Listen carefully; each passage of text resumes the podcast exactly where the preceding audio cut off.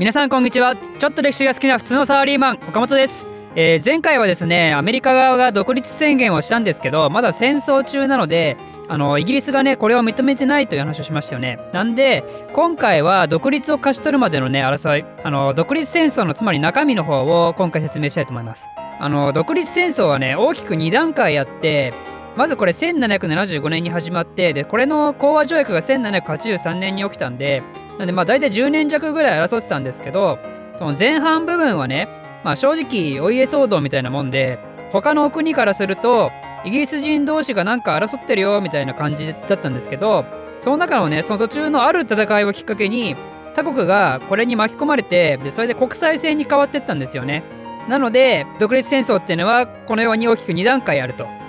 で、最初はね、以前説明した歴史トンコンコードの戦いがあったじゃないですか。で、これにはアメリカ側は勝ったんですけど、でもね、この戦闘規模っていうのはすごい小さいもので、対局的に見ると全然大した意味はないんですよ。なので、アメリカ側は最初からずっと好調だったとかそういうことは全然なくて、むしろ前半部分はね、すごい苦戦したんですよ。だってアメリカってもともと植民地ですからね、イギリスの。なので、まあ、その軍隊の質とかね、そういうのを含めてイギリスのがやっぱ全然強いんですよ。だから最初は苦戦したんですよね。最初はマサチューセッツで争いが起きたんですけど、まあ、その後カナダの方に行ったりして、まあ、カナダでなんで戦いが起きたかというと、もともとフランス人だった連中をね、味方にしようとしたんですけど、だけどカナダにいたイギリス軍にそこを抑えられて、もうコテンパンやられたと。だから、ね、もしね、これに勝ってたら、カナダの東部の方っていうのはもしかしたら今はアメリカだったかもしれないと、まあわかんないですけどね。まあ、そういう事件もあったんですよ。で、その後も苦戦が続いて、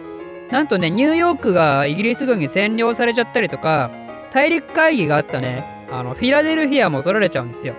だからもうすごい大苦戦したんですよね、この大陸側。で、これじゃね、さすがにまずいっていうことなんで、この時に、あの、独立宣言のね、基礎メンバーの一人だったベンジャミン・フランクリンっていう人がフランスにいてて、あの、この人、アメリカの紙幣の、100ドル紙幣に書かれてる人なんで、まあ、アメリカ版福沢諭吉みたいな人なんですけど、まあ、この人が、フランスに行ってフランスを説得したんですよ。ちょっとこのままじゃまずいんでフランスさんなんとかお願いしますよと。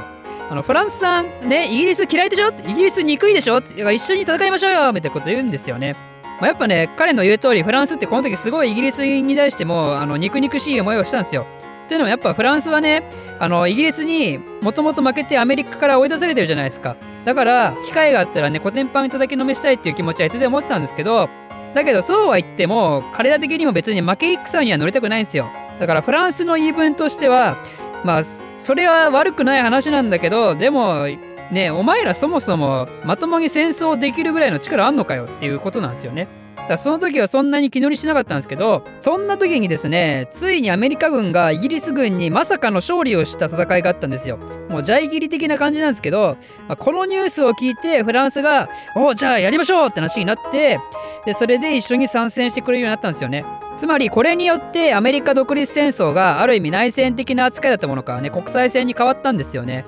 でそのきっかけとなったこの運命の戦いをですねサラトガの戦いと言います。これが1777年に起きてます。なので覚え方はですねなあなあなああの皿尖ってねっていう風に覚えてくれればいいんじゃないかなと思います。でまあこのサラトガの戦いにね関連するプチエピソードなんですけどこの時にあのアメリカ側でね戦ってた人がねアーノルド将軍っていう人がいたんですけどこの人がね活躍してたんですよね。だけどね、このアーノルド将軍ね、不幸なことに、あんまり職場の人間関係に恵まれなくてですね、でしかも、このサラトガの戦いに勝ったことによって、フランスが参戦してくると。でそれを聞いて、はぁってなったわけですよ。フランスって。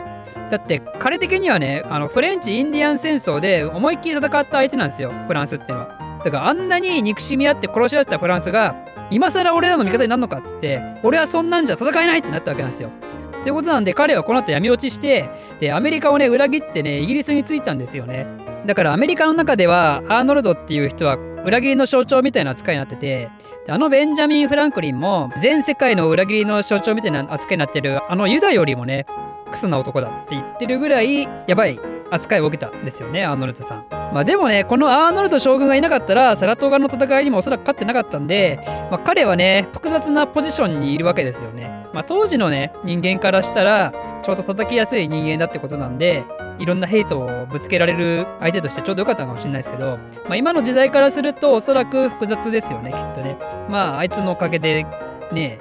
まあある意味みたいなところがあると思うんで、まあ、ここら辺の感覚はあの日本人の私には全然わかんないですけど、まあ、とりあえずプチエピソードの話はそこまでにしといてフランスが参戦してですねでこの後スペインもね参戦してくるんですよねでこいつらって同じブルボン朝なんですよ。まあ、詳しくはスペイン継承戦争のところでね、あの見ていただければいいかなと思うんですけど、でさらにですね、この後、オランダも参戦してくると。彼らもね、英蘭戦争の時の恨みをね、晴らさでおくべきかということで、えー、オランダも参戦してくるわけなんですよ。ということで、この時期には完全に内乱からもう国際戦に切り替わってるんですけど、まあ、イギリスにとってね、良くないことはこの後も起き続けて、例えば、ロシアのね、エカチェリーナ2世っていう女皇帝がいるんですけど、この人が主導で、ロシアとスウェーデンとデンマークとプロイセンとポルトガルがね、あの私たちはこの戦争には参加しませんっていう宣言をしたんですよね。これを武装中立同盟って言うんですけど、まあね、この参加しませんっていうかね、実質的にはこれもアメリカ支援なんですよ。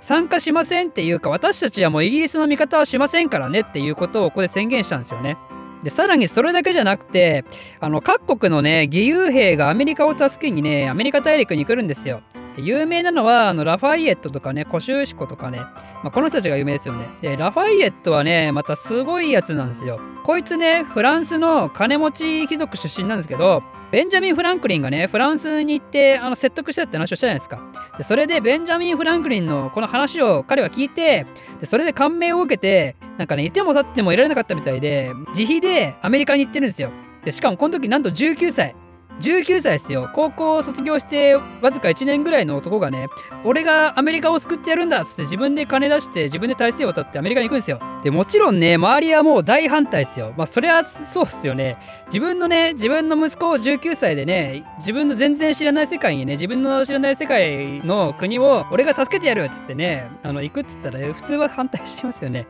だけど、それでもうるせえっつって行くんですよね、彼はね、アメリカに。で、しかもすごいのはちゃんと活躍して帰ってくるんですよ、彼。ね、すごいキーパーソンだったんですよね、彼も彼で、その戦闘の中でね。で、彼のね、話はこれだけに終わんなくて、まあ、このアメリカの社会契約説に基づく独立に触れたことでですね、まあ、彼のその人生の価値観みたいなの大きく変わって、で、この後ね、フランス革命がフランスで起こるわけなんですけど、フランス革命でも重要な役割を果たすんですよ。まあ、だけどそれは別の話ということで、このようにですね、アメリカは他国の人たちからの熱烈な支援をもらってですね、ついにヨークタウンの戦いというのに勝利してでイギリスはこれによって降伏して独立戦争がねこれで実質的に終わったんですよ。でついに1783年この独立戦争の講和条約であるパリ条約によってですねイギリスはアメリカの独立をしぶしぶ認めてでここにアメリカ合衆国が正式に独立しましたそしてそのパリ条約のニュースを聞いてですねアメリカ人の人たちは